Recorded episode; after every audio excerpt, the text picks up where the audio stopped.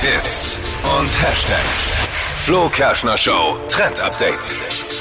Es gibt ein neues kleines Herzchen auf Instagram. Vielleicht habt ihr schon gesehen, seit dieser Woche ist es da. Und zwar kann man jetzt die Stories von anderen Personen liken. Also bis jetzt konnte man ja da immer nur so Quick Reactions schicken, also zum Beispiel diese 100% oder ähm, Smiley mit Herzaugen. Und jetzt kann man eben die Stories direkt liken. Und der Unterschied darin ist eben, dass die Person direkt dann so eine Nachricht bekommt, dass die Story geliked Ja. wurde.